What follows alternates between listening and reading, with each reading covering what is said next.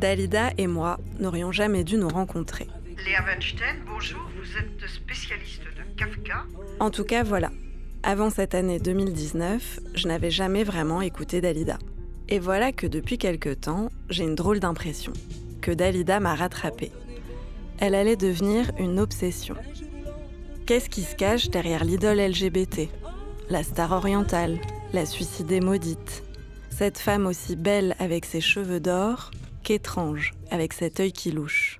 Mais moi, je préfère pour ne pas vivre seul. J'ai rencontré un travesti qui m'a appris la différence entre strass et paillettes.